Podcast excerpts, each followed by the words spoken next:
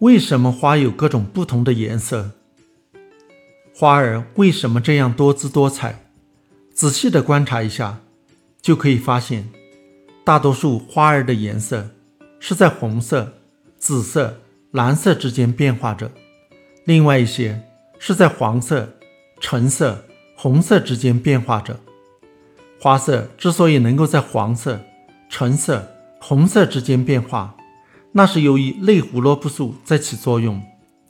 类胡萝卜素的种类很多，大约有六十种。